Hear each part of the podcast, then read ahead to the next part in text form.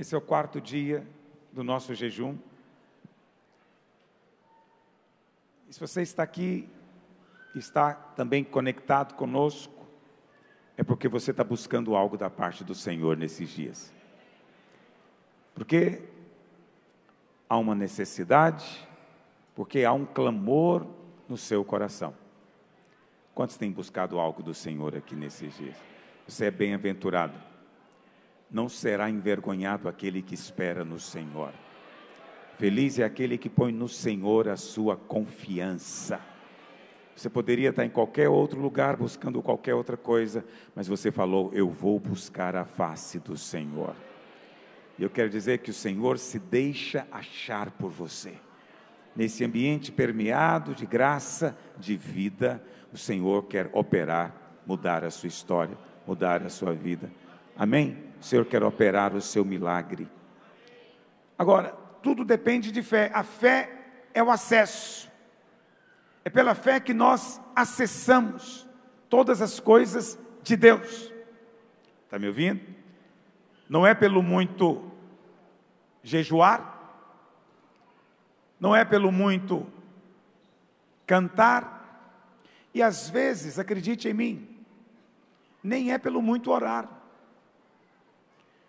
Muitas vezes, alguns irmãos labutam em oração, porque não perceberam que o segredo é o descanso. Quando você ora no descanso, está me ouvindo?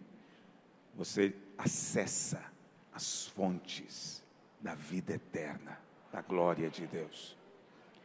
Mas às vezes nós podemos orar tumultuado, atribulado por dentro, ou até mesmo cantar tumultuado por dentro, debaixo de quê? Condenação, acusação. Existem coisas que é, frustram a graça de Deus, minam a sua fé. E uma delas, talvez a maior de todas, chama-se condenação aquela sensação de que estou em débito, estou em falta, eu, eu, eu não tenho correspondido à expectativa, não é? Eu devia ter feito mais, eu devia ter me esforçado mais, devia ter ido, deveria ter trabalhado.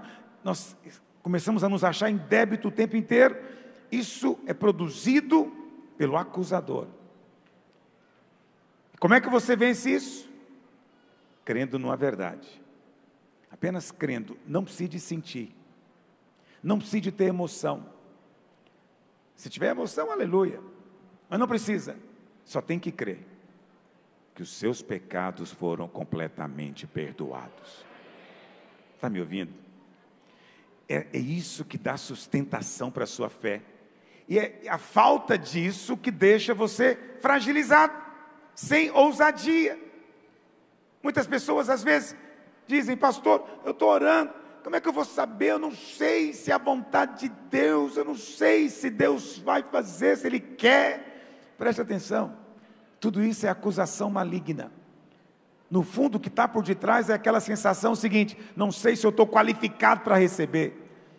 Isso é muita bênção para mim. Isso aí é, é, é, um pedido grande demais. Eu acho que eu não tenho qualificação para algo assim. Olha para cá. Quando você crê que você é perdoado, você tem acesso. A chave de todas as bênçãos é crer no perdão de Deus. Diga eu creio. Eu sou perdoado. Diga eu venço o acusador pelo sangue do Cordeiro. Isso é algo que devemos falar e declarar constantemente. É o poder do Evangelho.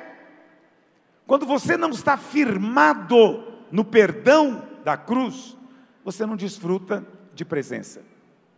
Você não sente presença. Está entendendo o que eu estou dizendo? É só quando você tem essa clareza completa do, da verdade do Evangelho. E qual que é a verdade do Evangelho? Romanos 1, verso 16, Paulo diz: Porque não me envergonho do Evangelho. Por quê? porque o Evangelho é o poder de Deus. Digo, o Evangelho é o poder de Deus.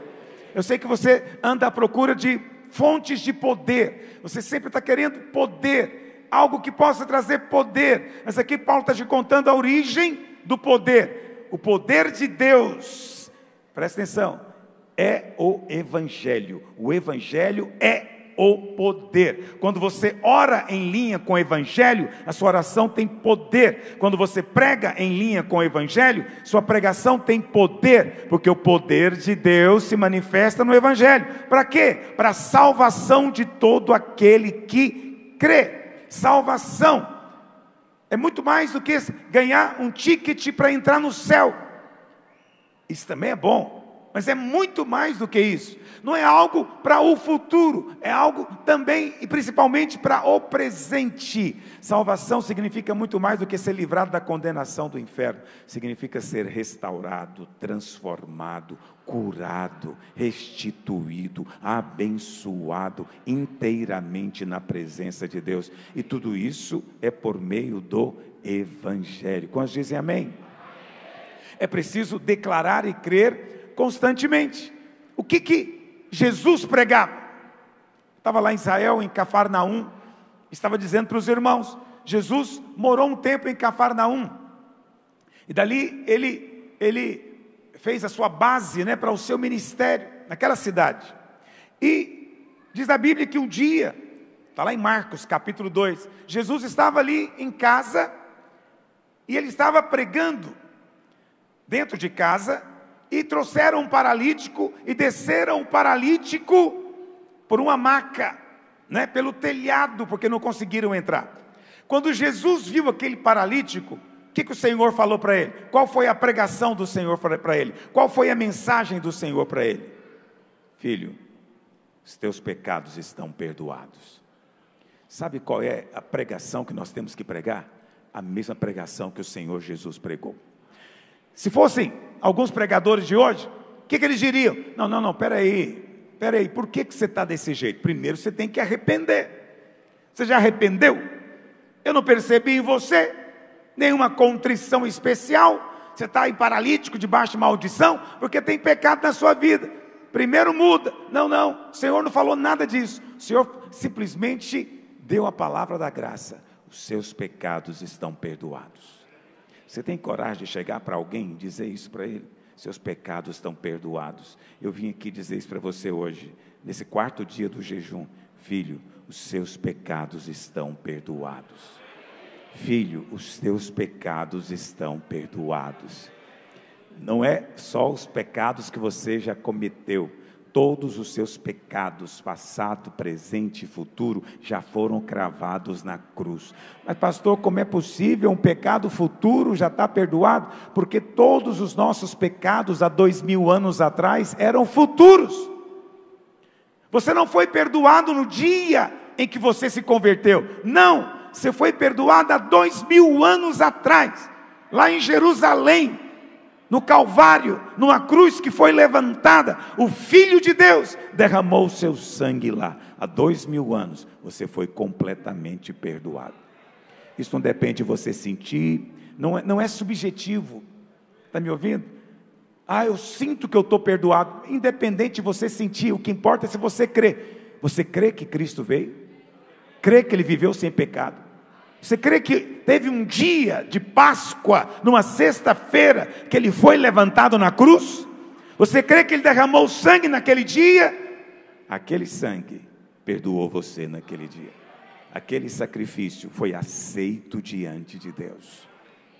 A mensagem que o Senhor pregou, antes mesmo de morrer, é: Filho, os teus pecados estão perdoados.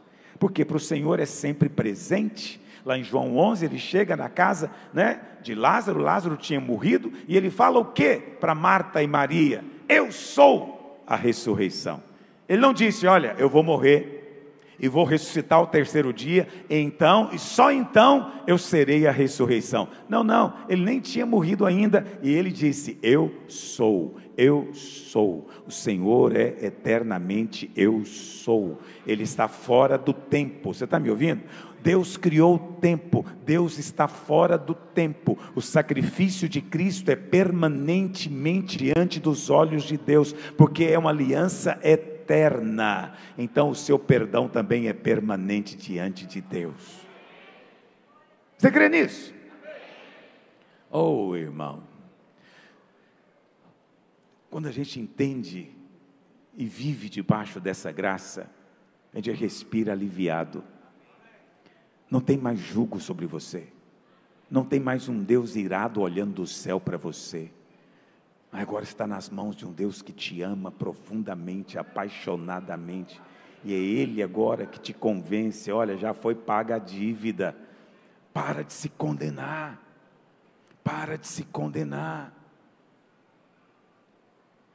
Pode ser que tenha alguém agora me assistindo pela internet que está se remoendo na culpa, na condenação.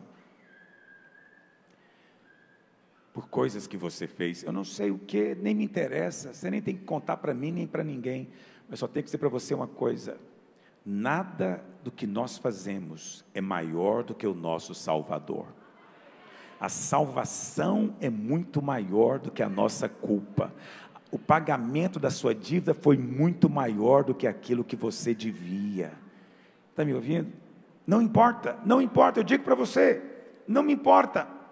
Eu não quero saber, não me conte. Eu estou contando para você. Filho, estão perdoados os teus pecados. O que que Paulo pregava? Paulo pregava isso. Lá em Atos 13, verso 38, Paulo diz: Tomai, pois, irmãos, conhecimento de que se vos anuncia remissão de pecados. Se vos anuncia o que, meus irmãos? Remissão é o mesmo que perdão, perdão de pecados por intermédio deste Jesus Cristo, e por meio dele, todo que crê é justificado. Essa é uma proclamação. Paulo está fazendo uma proclamação. Ele não está dizendo que alguém iria receber o perdão ainda, que Deus iria avaliar se alguém era merecedor ou não. Não, Paulo está dizendo, é uma proclamação. O perdão já foi dado, você está sendo convidado para vir recebê-lo. Deus não vai avaliar você para ver se você merece ou não receber perdão. Não, Ele já deu perdão a todos graciosamente. Nós apenas proclamamos e chamamos as pessoas para que venham e recebam. E recebam. Quantos dizem amém? João, João pregava perdão dos pecados. Olha o que ele diz. 1 João 2, verso 12. 1 João 2, 12, ele diz: Filhinhos, eu vos escrevo por que, que eu vos escrevo? Porque os vossos pecados são perdoados por causa do seu nome. Não é maravilhoso isso? Jesus pregou, seus pecados estão perdoados. Paulo pregou remissão dos pecados. João está aqui dizendo, filhinhos, eu escrevo para vocês, para que vocês, porque vocês já são perdoados. João não diz, olha, eu estou escrevendo para você tomar cuidado para, e procurar o perdão. Não, não, não. Ele nem disse também que não há pecado. O que ele disse é: você já está perdoado por causa do seu nome. Qual que é o nome dele? Yeshua. Yeshua significa o que? Salvador. Quando Deus resolveu enviar o seu filho, ele deu para o seu filho o nome de salvação, Salvador resgatador, Ele que vai te pegar e vai te erguer com a mão, Ele te salva da situação ruim, Ele te salva da ansiedade, Ele te salva de um casamento ruim, Ele te salva da dificuldade financeira, Ele te salva da enfermidade, mas principalmente Ele te salva de toda maldição resultado do pecado, porque a maldição vem por causa do pecado, mas onde não há pecado, a maldição não tem mais legalidade está me ouvindo, não há mais pecado, porque o sangue já lavou você, você está perdoado. Então toda maldição é ilegal na sua vida. Você pode se levantar, pode levantar-se e pode proclamar: Eu creio no Evangelho de Deus, eu sou justiça de Deus em Cristo, eu sou abençoado com toda sorte e bênção espiritual. Por quê? Porque os meus pecados são perdoados por causa do seu nome. É interessante que ele nem falou por causa do seu sangue, ele falou por causa do seu nome. Nome, a sua identidade, sua missão, seu trabalho. Pastor, não consigo entender esse negócio, Deus já está perdoado, porque é uma coisa complexa, não é? Parece que é estranho. É, aí, ouvindo você falando assim, as pessoas vão, vão tomar liberdade, vão agora sair, vão pecar, já que você está falando que ela está perdoada, então agora ela vai sair e pecar.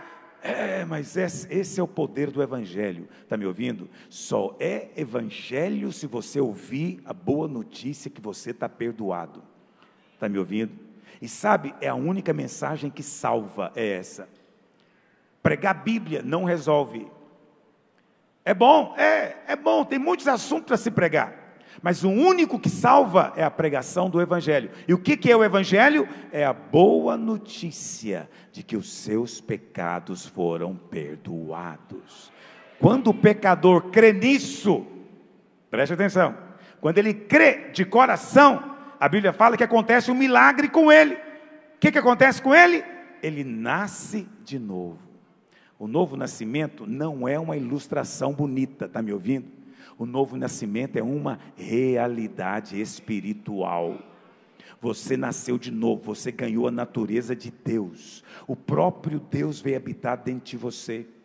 Só que é algo tão suave, é um sopro tão suave, que às vezes naquele momento você nem percebe, porque você não sentiu um calafrio, um tremor, nada disso às vezes só lhe veio uma tremenda paz, um descanso, mas acredite em mim, o sopro, o Espírito é um sopro, a palavra Espírito é sopro, vento, o, vo, o vento suave, o sopro do Espírito entrou dentro de você. E sabe o que acontece? Nunca mais vai sair. Não tem retorno, não tem volta. Por isso, eu fico em paz para dizer para você que você está perdoado. E eu não tenho receio do que, que você vai sair daqui para fazer, sabe por quê? Porque você nasceu de novo. Quem nasceu de novo não quer sair daqui para cometer pecado, ele quer sair daqui para fazer a vontade de Deus. Ele fica curioso para saber o que, que eu vou fazer, como é que eu agrado meu Pai. O seu coração foi trocado, diz a Bíblia. Antes era um coração de pedra, Deus tirou o coração de pedra e agora colocou um coração sensível a Ele e que o ama. Você agora ama a Deus. Você agora tem um coração para Ele. Na verdade, agora você ganhou o verdadeiro temor. O verdadeiro temor é resultado de perdão, não é resultado de ameaça. Está me ouvindo? Davi é quem diz isso. Vamos ver isso na Bíblia. Pega aí sua Bíblia. A palavra do Senhor diz, lá no Salmo 130, no verso 3, Davi diz assim: Se observares, Senhor, iniquidade, quem subsistirá? Se o Senhor for contar os nossos pecados, quem vai escapar? Não, estamos perdidos, não é? Mas aí o verso seguinte, Davi diz: Contigo, porém, está o que, meus irmãos? E o perdão produz o que? Temor, para que te temam. O verdadeiro temor não é ter medo de Deus, o verdadeiro temor é o espanto de um amor tão grande, de uma graça tão grande. Meu Deus, eu já aprontei tanto, isso que o pastor está falando é verdade mesmo. Eu não pequei só uma vez, eu cometi pecados repetidas vezes, e ainda assim Ele está dizendo que eu estou perdoado. Sim, é desse tamanho a graça de Deus sobre a sua vida, se você crê. E sabe o que acontece? Quando você crê nesse perdão, o seu novo coração ganha um temor, que na verdade é apenas aquele, aquela perplexidade diante de tamanha graça, tamanha bondade. Esse é o verdadeiro temor. Mas muitos crentes vivem debaixo do medo. E acreditam que o medo de Deus é que vai levar a bênção. Não leva. Ter medo de Deus desonra a Deus. Quando você tem medo de Deus, você, quando você tem medo do seu pai, você desonra o seu pai. Está me ouvindo? Filhos que têm, imagina aquele medo doentio, aquela. Uma vez eu contei essa ilustração para você, né? Imagina que você tem uma filhinha e você viaja. E aí quando você, você diz para ela, para sua mãe, quando eu voltar, me esperem no aeroporto. E aí no dia que você volta, né, com seus colegas de trabalho, só a sua esposa está lá. E você fala, cadê a nossa filhinha? E ela diz, não, ela ficou em casa, ela fez algo errado, e ela está com muito medo de você. Ela se trancou no quarto, está tremendo debaixo das cobertas, com medo da sua reação.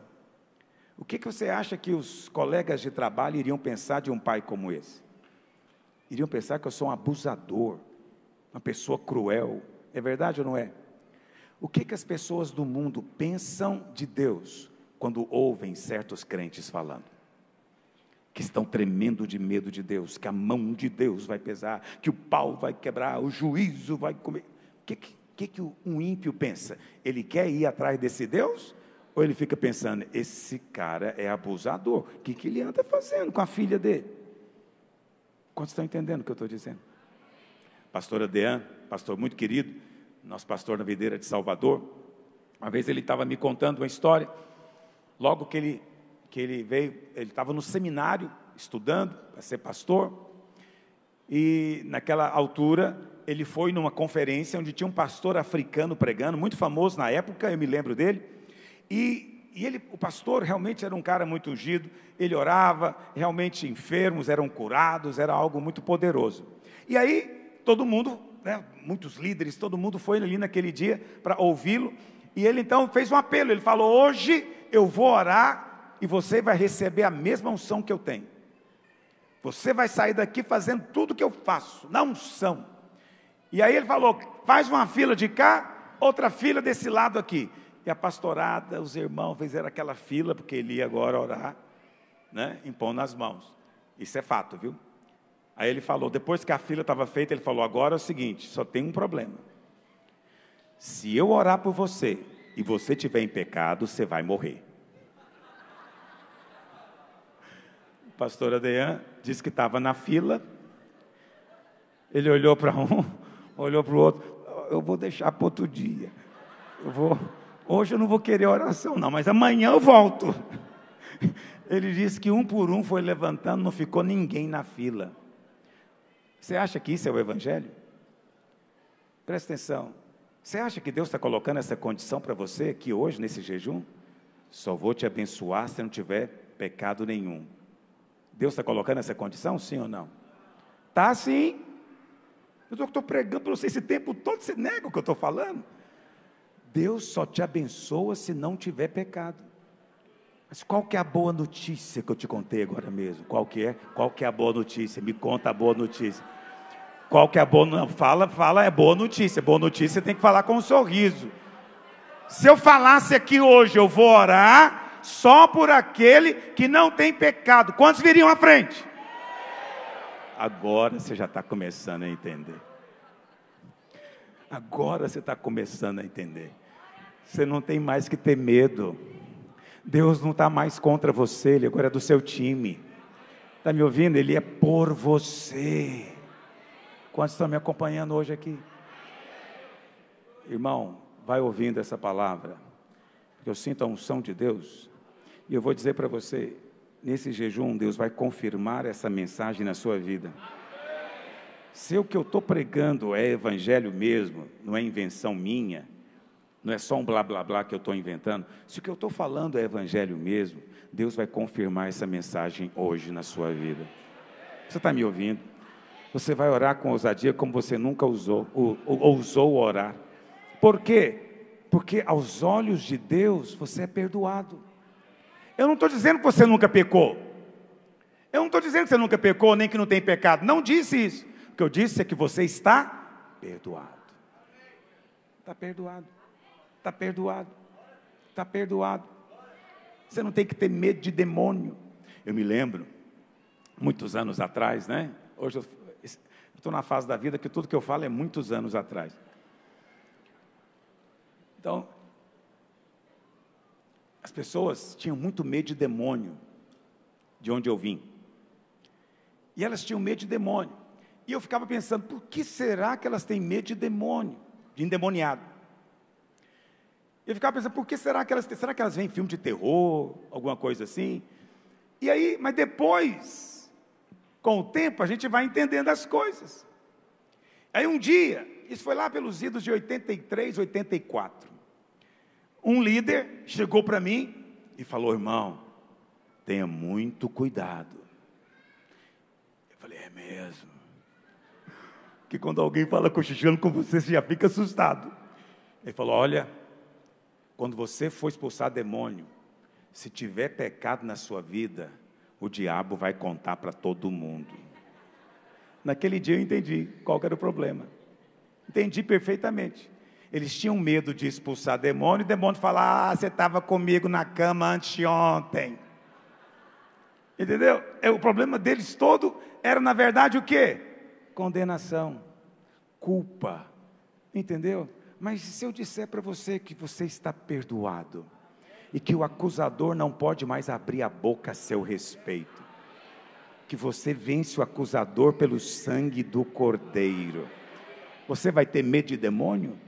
Você vai ter algum, algum problema de confrontar e expulsar? Não, porque não tem nada a ver com você tem a ver com a aliança que você entrou. Não é? Hebreus 8.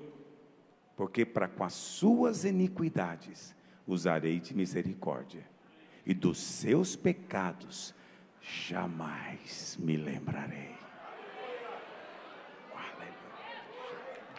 Não tem nada melhor do que isso, irmão. Não tem nada melhor do que isso. Ele não se lembra. Puxa vida. Infelizmente, no jejum não é, não é tempo da gente pregar em jejum, não é?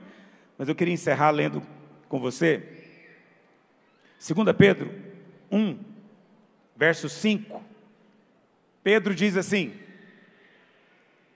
Por isso mesmo, vós, reunindo toda a vossa diligência, Associar com a fé a virtude, com a virtude o conhecimento, com o conhecimento o domínio próprio, com o domínio próprio a perseverança, com a perseverança a piedade, com a piedade a fraternidade, com a fraternidade o amor.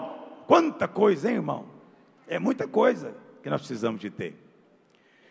Porque estas coisas, existindo em vós e em vós aumentando, fazem com que não sejais nem inativos, nem infrutuosos, infrutíferos no pleno conhecimento de nosso Senhor Jesus Cristo. Pois aquele preste atenção, aquele a quem estas coisas não estão presentes, que coisas são essas? Fraternidade, piedade, amor, santidade, consagração, pureza, tudo isso. Em quem não está presente é porque é cego. Cego para o quê? O que, que ele não vê? Preste atenção. É cego, só vê o que está perto. Está esquecido ou ele não está conseguindo enxergar o quê? A purificação dos seus Olha aqui, está te contando a chave para você ganhar tudo isso que Pedro falou. Talvez nesse jejum você está buscando mais santidade, mais pureza, mais consagração, mais piedade, mais amor. Quantos estão buscando mais isso? Pedro está dizendo que quando você se lembra do, seu, do perdão, essas coisas são visíveis e presentes na sua vida.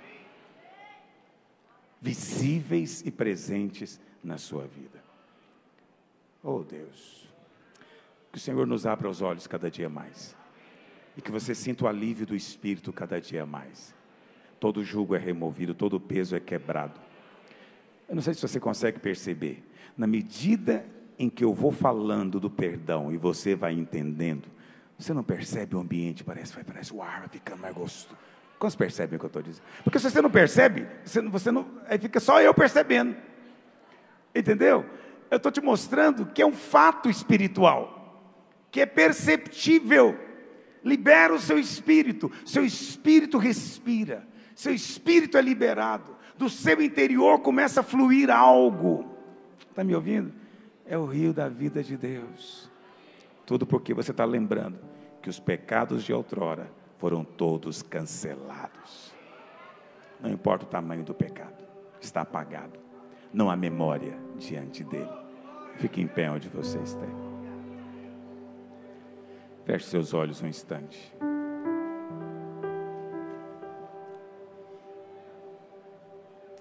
Feche seus olhos. O que está pesando no seu coração?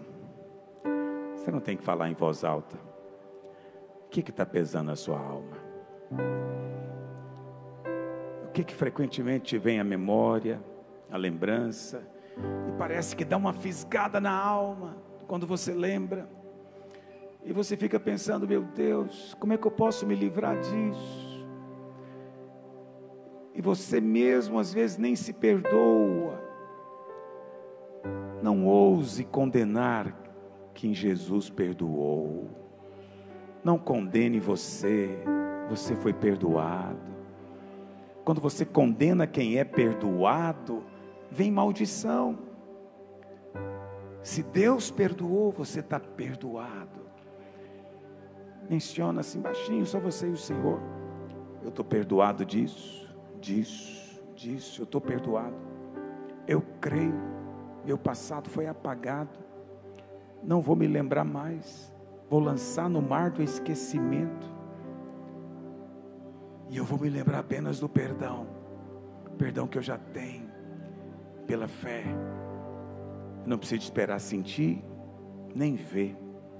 Você não vê o sangue, não, é pela fé. Deus é que diz que está vendo. Você crê nele? Ele diz: Eu estou vendo o sangue. Isso é suficiente. Quando o anjo da morte passou sobre a casa dos israelitas, ele não pôde entrar porque o sangue estava lá. Presta atenção: o sangue está sobre você. Você pode ficar em paz em casa. A morte não vai entrar. Está me ouvindo? A maldição, a praga não vai entrar. Você está coberto pelo sangue. Sua casa é coberta pelo sangue. Coloca, coloca toda a sua vida debaixo do sangue. Fala para o Senhor: Senhor, é minha casa, meus filhos, minha família, tudo que eu tenho está debaixo do teu sangue. O diabo não toca. O maligno não pode tocar aquilo que está coberto pelo sangue. A graça e o favor cobrem aquilo que está coberto pelo sangue. Sim, Espírito, te bendizemos hoje.